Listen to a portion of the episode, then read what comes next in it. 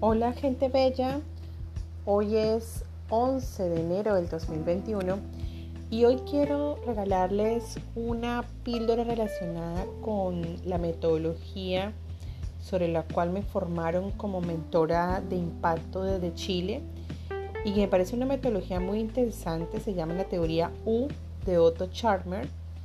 Es basado en el libro Liderar desde el futuro mientras este emerge. Qué interesante, ¿no? Y Otto Charmer eh, presenta esta teoría como una combinación de una palabra que él llama presencing, es decir, combina presenciar y sentir y percibir. Interesante, esta teoría ha sido usada por numerosos innovadores corporativos, muchas empresas a nivel mundial, y quiero dejarles un primer, primer pedacito de, varios episodios que vamos a tener en, este, en este tráiler de podcast. Entonces vamos a empezar hablando de iluminando el punto ciego.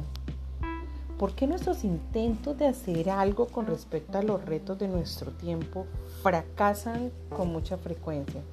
¿Por qué estamos a veces atascados en tantos eh, lodazales hoy en día?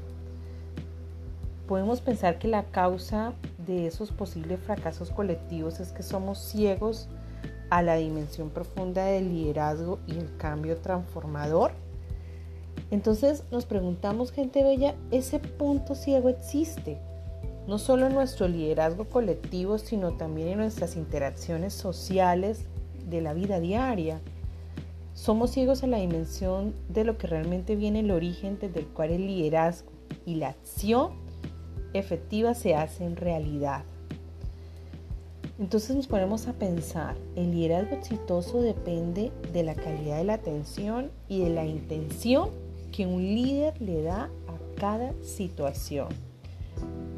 Puede ser que dos líderes en la misma circunstancia, haciendo exactamente lo mismo, de todas maneras pueden generar resultados completamente diferentes dependiendo del espacio interno desde el cual opere cada uno.